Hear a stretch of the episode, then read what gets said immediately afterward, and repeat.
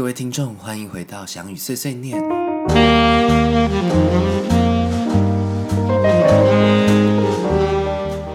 这一集我想跟大家聊一聊的是，我们两个最近刚好都在看一本书，叫做《艺术家之死：数位资本主义、社群媒体与零工经济的崛起，二十一世纪的创作者如何开辟新局》，是不是有点长的书名？对，然后这个作者是威廉德雷西维兹。对，那个其实很有趣的机缘，就是那一天我去北艺中心要看演出的时候，刚好就就是翻到这本书啦。它其实蛮厚的，嗯。然后我刚好跟颖儿在聊嘛，我们是没有你 post threads，还是 post 什么？我有点忘记。反正我们也是在这个社群上去。对，然后我就想说，哎，因为这本书我记得它没有到很外面，就是它蛮放在里面的。就是北艺中心，它有个青鸟书店，嗯嗯，然后我也是在演出前去翻到了这本书。反正我们就在差不多时间都一起翻到了，然后我就 po 在，我好像是 po 在 Instagram，Instagram 先动了，就是我看到这本书，然后然后就回应你，对，然后我们就开始讨论这本书。对，那我是我喜欢看电子书，我就直接就是买了电子书。那我我们现在手上还有就是一本的，我是喜欢我是喜欢书本，因为我喜欢画重点。对，所以我们现在手上也有实体书。超厚。那其实我觉得，我我自己还没有完全读完，我现在差不多读到十三章，已经超过三分之二了，就是其实已经读了大半。嗯。那其实我觉得已经有很多的内容，我觉得非常有感觉。嗯。嗯，所以可以跟大家分享。对。那我觉得他整个书，我觉得他讲到一个是现在的嗯社会氛围跟经济，像他讲的呃。他现在这个有点文文言文，但是我们把它翻译数位资本主义跟社群媒体。他的意思说，现在很多东西都数位化了。例如说，以前我们都买 CD，现在我们可能听 Spotify 或是 Apple Music。对。以前我们可能是呃实体书，像我现在我几乎是不不买实体书的，我都是爱看电子书，因为我觉得就方便携带，轻巧。那它也更对，也可以也也更便宜。然后我随时要叫以前的书，我随时我就可以可以取得。然后我买书，我也不用到书店，对。然后我也不用网络订书，我就是我买的那个当下过不用五分钟，我就可以直接读。嗯。所以我现在已经就是用这种方式，就是所谓的数位资本主义。嗯。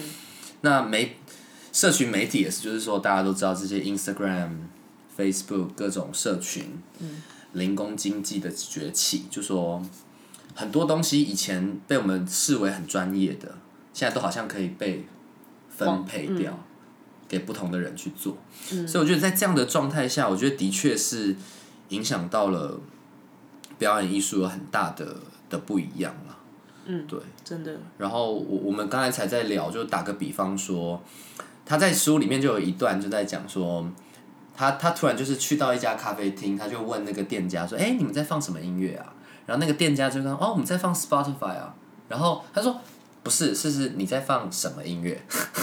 Spotify 不是音乐的名字，对，Spotify 是这个平台。”然后就发现，哎，的确，我们在这个便利下，其实我们对于艺术的呃这些细节是谁，是什么作曲家，那他为什么创作这首曲子，在哪一张专辑，我们都越来越不在意，不在意或对，嗯，对，那这个不在意，其实。也会影响到现在出产的艺术的作品，是不是也没有像以前那么有重量跟质量？对，因为毕竟我们投注的呃在意程度，或是我们或者说我们投注的金钱，以前你想你买一张 CD，可能就是一次要买整张 CD 嘛。现在我在 Spotify，我可能只喜欢听他这一首啊。嗯，对，所以觉得是。还蛮不一样，选择也变多了。对，选择变很多，但其实我们对于单一个艺术作品的关注度好像变少了，因为好像就被嗯分散。我觉得可以用一个很简单，我现在看他书的背面，他是写说艺术平台是 I G 限动，艺术家可以二十四小时就可以直播带货，但是当每个人都可以成都可能成为艺术家的时候，艺术的功能啊、场域甚至定义是否已经发生了质变？嗯，觉得蛮有趣的，因为这就蛮反映在我们二十二世纪，比如说像我是二十，嗯，二零零四这样是二十一世纪出生的小孩，嗯，他就变成是，哎，我可以随时都可以，对，这个资本，这个这个网络已经是蛮渗透到我们的生活里。对，然后我们回到，例如说比较是我们自己舞蹈的圈子来讲，嗯，因为我跟颖儿也常常会，我们会去看类似的演出，我们就有一些分享。那因为我就是年纪比较大嘛，我年纪比较大，我就会发现，我我自己的一个感觉，这是很完全是我个人的感觉分享，就是十年前我还是学生的时候，那时候演出没有那么多。可是我记得那个时候，你去看十个演出，我觉得我会买单的演出会是大概有七成到八成。但是我自己觉得近年来我自己去看演表演这当然是我很 personal 的喜好。但是我会觉得好像我满意的反而是可能三四成，就是好像反过来，以前是你买单的有七八成，现在。我觉得我真的很喜欢很买单的，可能就是两三成，就降一成了。对对，就两三成，对对。可是因为像像颖儿，她她跟我就不大一样的年代，所以对她来讲，有时候她她觉得还好嘛。就像我们去看某些演出嘛。对对。我觉得有时候我会觉得很好啦。我不觉得我可以比喻和 fish，就是我像我就会觉得说，哎，这这个我没有看过，因为比如说疫就是。呃，疫情的关系，下次他也没有来台湾，然后就觉得说，哎，很很有名，然后去看也觉得说，感受到外国国外有种不一样的力量跟魔力在，跟那个编舞的手法，跟他探讨的议题，对我来说就是一个，哎，还蛮深的思考，跟哎可以用这样的手法去表现这样的主题。然后那时候我就呃满心期待的跟祥宇老师分享，然后就他说。你没有看过十年前的 Hot Fish？对啊，就不是还现在还是很好。那当然，我也我也会去想说，会不会是我看的也更多了，所以我觉得我的品味也会更 picky。就是说，当然还是很好，但在很好中，你会知道有更好。Maybe 我十年后也会讲出这样的话。可是我的确觉得说，那个作品的重量跟质量这件事情，的确在这个大环境下，我觉得真的在改变。而且我觉得那个大环境不是只是平台而已哦，就是我觉得它已经包含到观众怎么去投入。嗯。就像我我我举 Spotify 这种网络音乐平台，我觉得是大家最能感觉，因为我们都在这个平台，现在几乎所有人吧。所有人都在这些平台上听音乐，对。那那这这个平台上的确，你削弱了很多你对于作品本身的价值。对。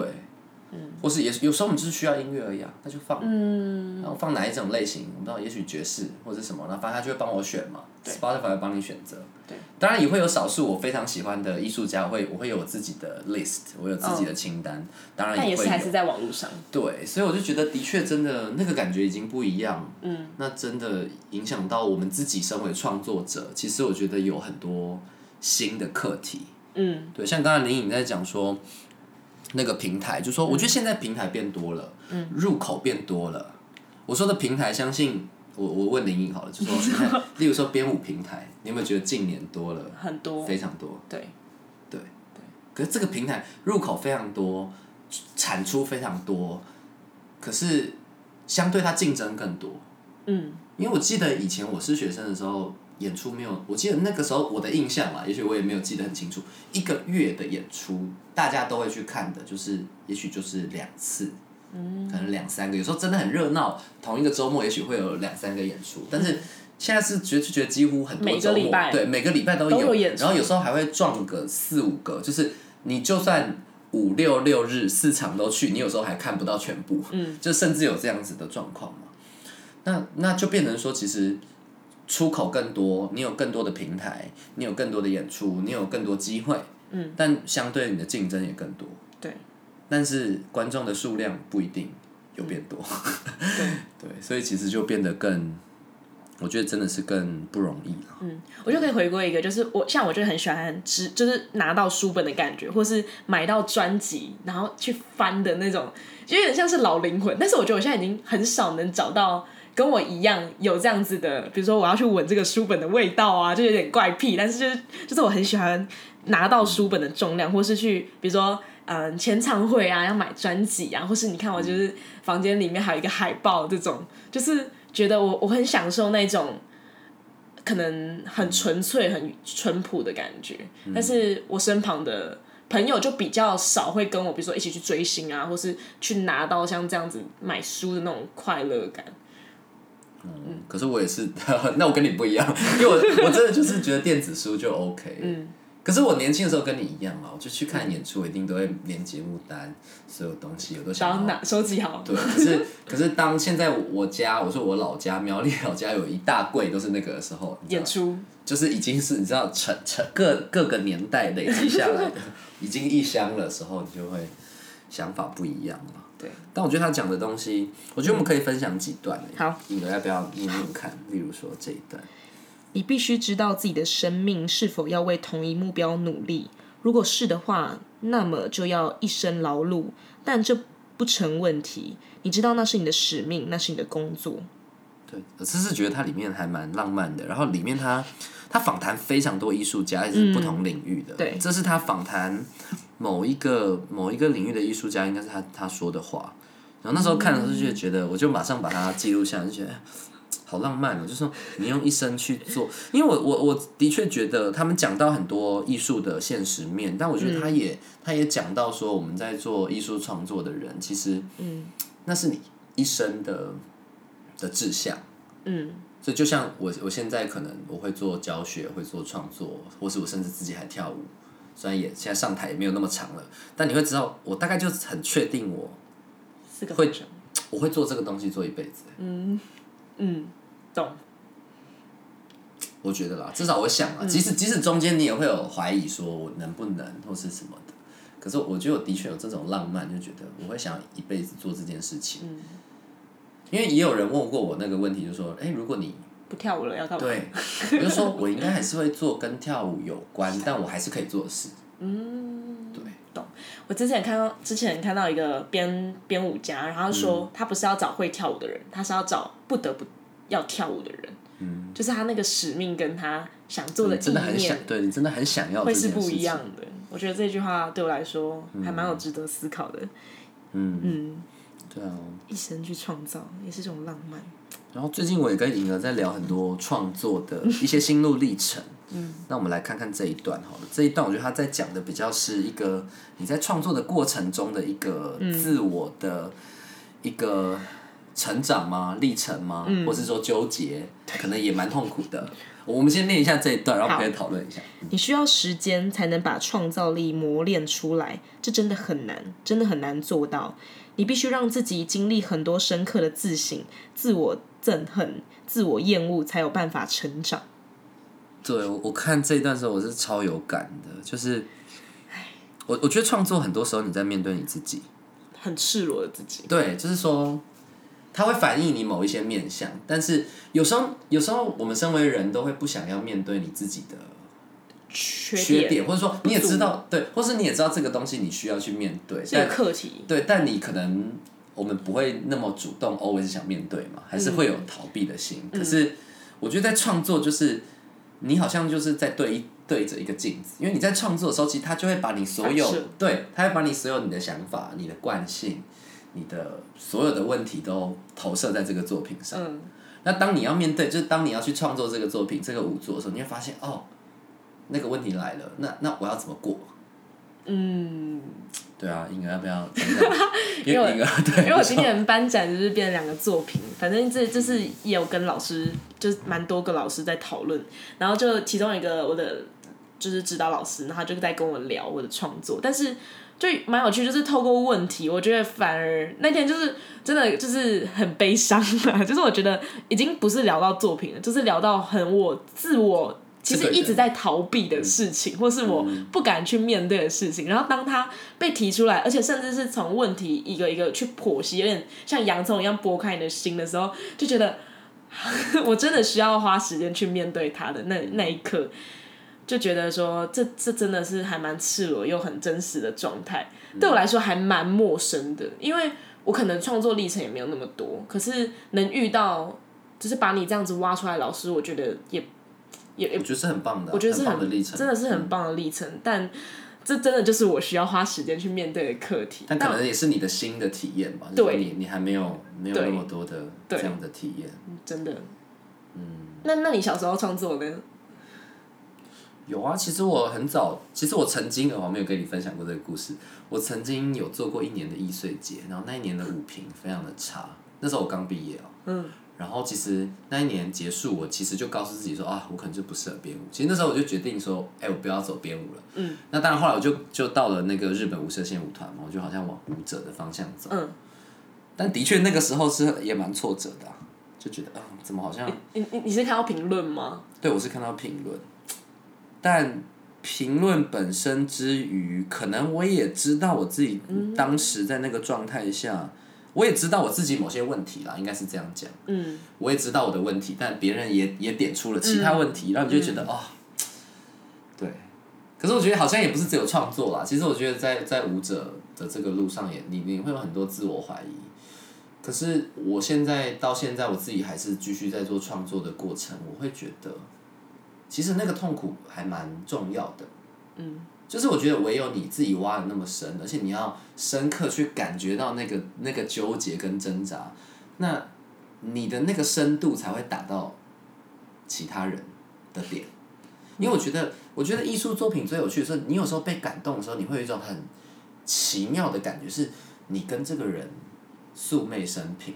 就说你根本不认识这个人，可你觉得他超懂你里面的感觉，而且那个感觉是你跟旁边人可能都不会讲的哦。嗯嗯。你可能藏在心里，可是你觉得他懂，或者你听他在唱这首歌，觉得他就在讲我，或者觉得你你你看到这个文字，你就说哦，他的感觉就跟我一样。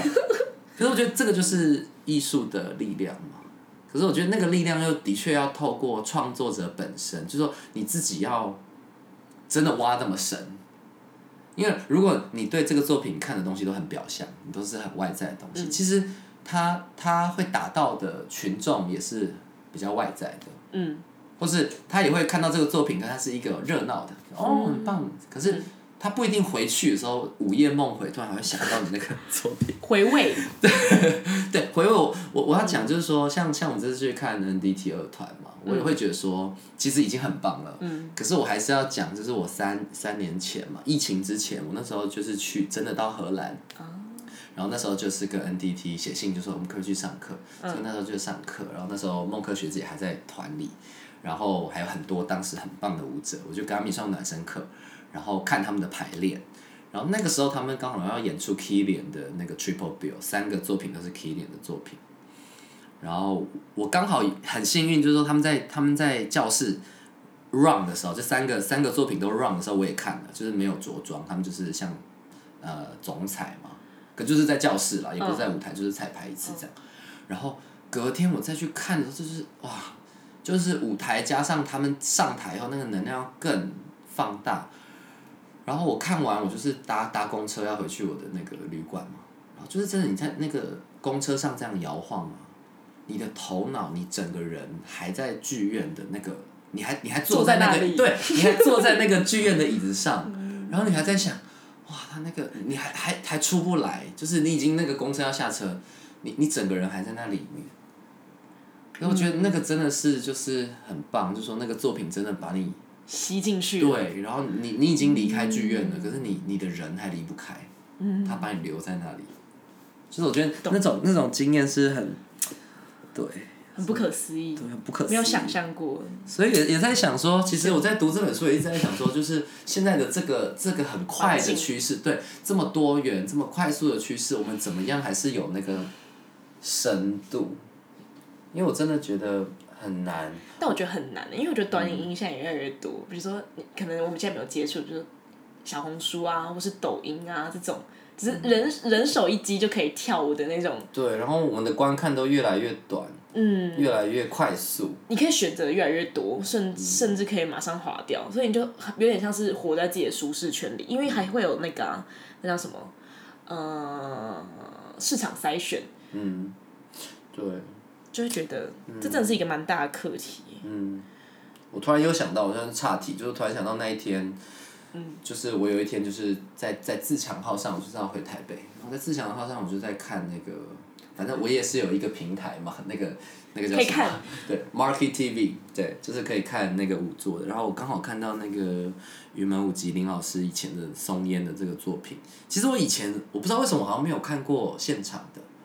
然后刚好它上面那个平台上就有，我就看了整个舞作，然后真的是在自强号上流泪，然后那个流泪是，你觉得每个舞者他只要一从艺幕，就他只要一上到舞台，他那个专注度就是吓死人呢，就是你觉得每个人是好相信这件事情，然后好专注跟好在里面，真是很吓人。然后当然那个那时候的舞者都是现在我的老师辈啊，都是明媛老师啊、张宁老师啊，然后这些很很厉害的前很厉害的，对。然后我觉得那个那个张力和那个投入和那个深度，我就也在想，是不是已经不不是我们这个。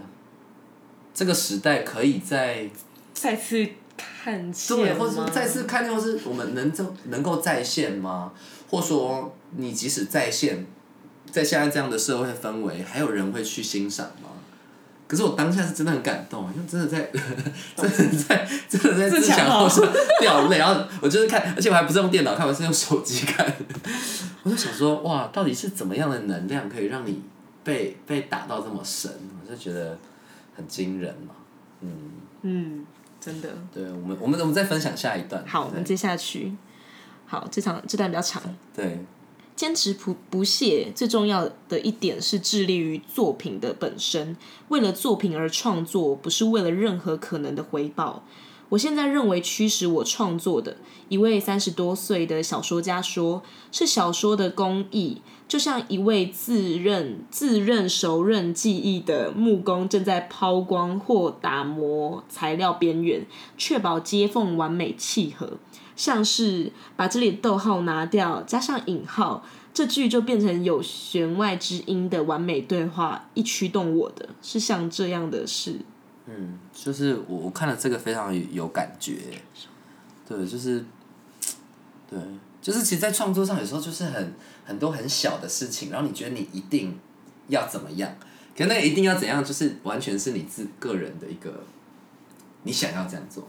标准，对，然后你想要这样呈现给给观众。看，然后我那时候在看这个，就是甚至我也想到我的那个教课的一些小坚持啦，嗯，就说例如例如说我在五一教课，就是有时候我是没有伴奏的，没有伴奏的时候，我一定要音乐。跟我的组合是刚刚好可以一起结束，这是我的洁癖。对，所以我就有时候就会很纠结，我就一定要这样，或者说，我觉得这个音乐性，这个这个专辑的这个音乐一定要搭配某一种节奏，所以某一种组合一定要搭配这张专辑的这一首音乐。我就有这种怪癖，所以我我备课就要很久，因为我我一定要一定要他们就是放在一起是刚刚好的。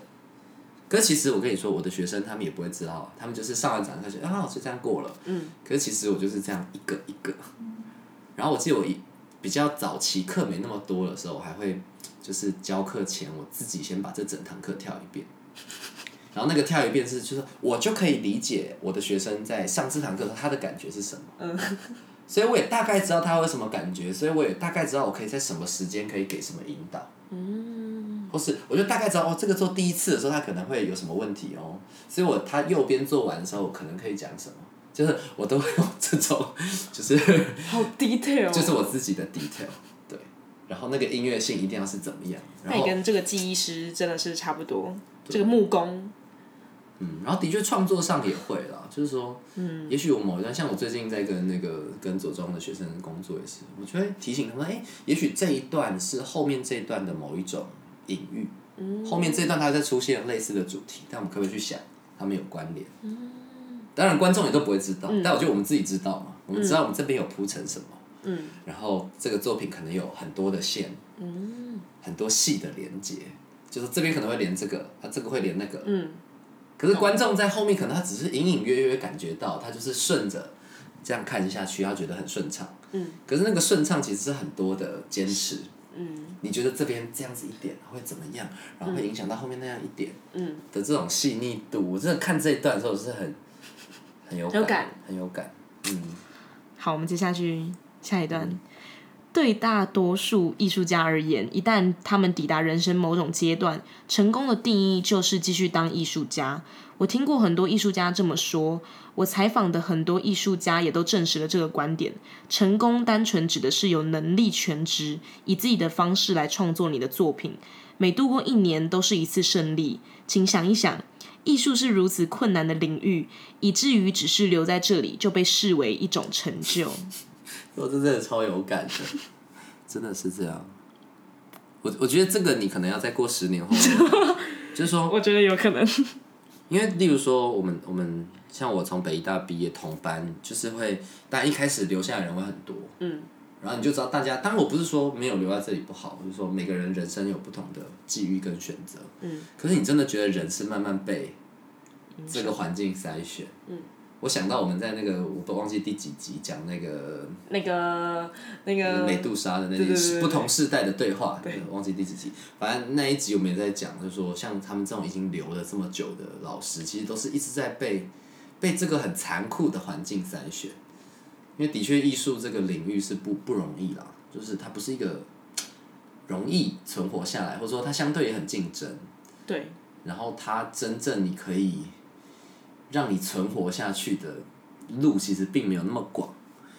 对，所以我觉得真的真的是这样。然后我那时候在读的时候就觉得真的是每哇每过一年再看都是一个胜利，真的每过一年都是一个胜利。是啊，我我又过了，我又过了一年，我又多撑了一哎、这年。一年快结束了，又是一个胜利。对，可是对啊，但但我觉得是真的蛮难的。这可能我毕业后应该很有感觉。对，我觉得你们现在还年轻，你你还你还不会觉得好，这样我又蛮紧张的，因为我有一次就去参加一个工作坊，啊，不是讲一个讲座，然后我就、那那个讲座就是，嗯，继续跳舞的十个坚持理由。反正我们那个工作坊就在讨论，哎、那个讲座就在讨论这个十大理由是从哪里来这样子。嗯嗯然后我就听到很多就是刚毕业的新鲜人，又或者是呃现在可能在创作当创作者的路上这种。嗯，一些前辈老呃不是前辈老师，就是一些学长姐，嗯，他们就遇到这样的问题。然后我那时候就说，我自我介绍我说大一，然后就想，我也很想在我还没出社会之前就可以先稍微认识，或是稍微听闻，所以我就觉得说有点紧张，但是又觉得说能在这个时候读到这样的话，我觉得对我来说也是一个蛮大的提醒吗？我我觉得这个好像我们可以顺着下来讲可以这一段，这段吗？然后我你把这段念完，我觉得我们可以再回来，我们刚才在讲这件事情。好嗯年轻艺术家往往非常理想主义，不仅出于对自己天职的奉献精神，也出于社会使命感。后者常与市场价值彻底背道而驰。对，就是说有时候我们自己想象的，或者说哦，我觉得这样子做好像对整个大家都更好。可是他说的背道而驰，我是觉得，我现在想要回应你说，你说就是你刚才在讲的，应该是说我帮你整理的话，就是说虽然你现在在学校，但你想要提早去思考，说我未来进入职场。我我要怎么能够顺利的衔接嘛？你想要讲这件事嘛，对不对？那其实我我觉得，我可以分享我的一个经历，是我其实算早进入职场。嗯。那那个原因，我不知道，也许我们第一集有聊到一点，但我们要可以再讲，就是说，因为我我从东市出来嘛，其实不是很大的城市，那也因为是比较乡下的城市，所以我刚到北医大，我就有机会先去当助教，就是我很早就开始教学。嗯，对。那我觉得这个早教学，其实我等于说我很早很早就去思考市场需求这件事情，所以我我们回来去想这句话，他说，出于自己对自己天职的奉献精神，也出于社会使命感。可是这个社会使命感，你到底有没有意识到，我想做的这个贡献是不是别人想要的？嗯，我我觉得如果要给新鲜人，因为其实我我到现在也都还是在想啊，就说其实我也不。我做创作，我也不大贸然的去做，因为，或是说，像我到现在，我也没有是创一个什么自己的舞团或怎么样，因为其实我不想要耗费太多资源，但你做出来的东西其实只是你的亲朋好友来捧场，嗯，我觉得其实这个是没有太多所谓社会价值的，嗯，你只是在做，你要满足你自己，我好像有在做什么的一个欲望，嗯。所以其实我都会用，例如说，现在我跟左中排舞，你看，虽然他们是学生，他们比较没有经验，可是他们也在学，我其实也在学，嗯，然后它的成本是最低的，嗯，我不用付场租，我不用付舞舞者者的薪水，对对对对。那相对来说，我用这个最简单的，然后我去练习到我可不可以给出观众他们想要的，因为像对我来说，我最想做出的作品就是可以让观众真的很感动。嗯，跟甚至流泪，甚至他可以有很深的感觉。就是我自己最喜欢的，对我自己身为观众，我最喜欢我们前面刚才分享那样子的感受。嗯。那其实我就是一直在思考，我能不能给出这个东西。嗯。可是有时候我们自己想做的，不一定是别人想要的。嗯。可是我觉得，的确，这个如果是你还是学生的话，可以想一想。我觉得像我现在出社会，也都一直会在想，就是说，我自己当然有很多想做的事情。但同时，我也会去思考，说什么东西是大家需要你做的？嗯，那什么东西是你可以提供的？嗯，尤其是我觉得现在在这个社会，我觉得大家很急着要拿到什么？被看见。对，我想要拿到这个机会，我想要拿到这个奖，我想要拿到。可是我我不知道是不是我，我也没有，我觉得我不是刻意特立独行，但我有时候都会觉得，你要先能给些什么，你终究就可以得到些什么。因为这是一个循环的嘛，你不可能永远都想拿到很多，但你不能给，所以其实某种程度我自己在创作，是我我做任何的工作都是啦，我都在想，哎，我我可以可以给予些什么？嗯，所以我觉得像像你现在在这个状态，你如果未来要继续继续往创作或者说艺术工作，我觉得也可以想一想这些，好，就说这个社会需求你的是什么？对，嗯嗯嗯。对啊，哦，这差不多我们我们想要分享的一些一些内容嘛。当然我还没，我们自己也都还没有读完，所以，但我真的很推荐大家可以看，尤其是我觉得还还在艺术领域的学生或是从业的人员，我觉得都蛮都蛮适合的。其实其实我还有更多的 notes 啦，我我我都还要写更多，但就是说，我们就择我自己最有感觉的去讲。而且里面不只是艺术而已，还有聊到电影、电视啊，视觉艺术。对对对对对，写作。他真的访谈了很多不同的艺术家，他有很综合的观点去看到这个时代的一些一些状态跟问题了。对啊，对啊，所以我觉得大家可以想一想啊。然后我觉得这个是真的，这个世代的创作者真的可以去思考，就是我们刚才讲的，你的你的出口更多，你的平台更多，你有很多机会去曝光，但。你的竞争也变得无所不在，然后很多东西你可能会突然崛起，可是你有可能突然陨落。他这边哦，我想要分享最后一段。他说：“再说到生产过剩，我们养成了这么多艺术家，组织却不够大，无法支持他们。每年只有一到两位艺术家受市场追捧，为他们铺红地毯，让他们有办法继续艺术这条路。”少数获得机会的人，也就是被喂入投机经济的胃囊来回反刍的艺术家，下场往往是迅速成名，以及更迅速的陨落。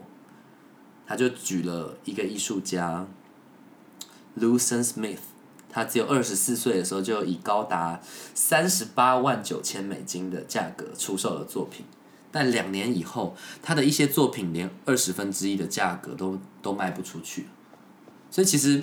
但这也是我感觉到，就是说我们的所谓的快速，我们马上想要看到，而且我觉得现在的氛围很喜欢看到那种非常年轻的艺术家爆红，我们喜欢看那种爆红突然的起来。可是到底所谓的爆红就是真的你的目标吗？还是你可以很长远的去经营？就说你可以经营你的艺术创作，因为我我自己觉得一个艺术创作和一个艺术家。你需要沉淀的，就说你到了某一个 level，它其实再经过反刍，再经过升华，它会再更往上一层，更往上一层，对。所以我觉得这个是很值得我们去想的啦。然后市场其实就这么大，然后我们又这么急于看到结果，那在这个状态下，我们怎么能够大家能找到自己的路？我觉得这个是，我觉得我们可以一起想一想的。好，那我们今天的讨论就到这边喽，拜拜。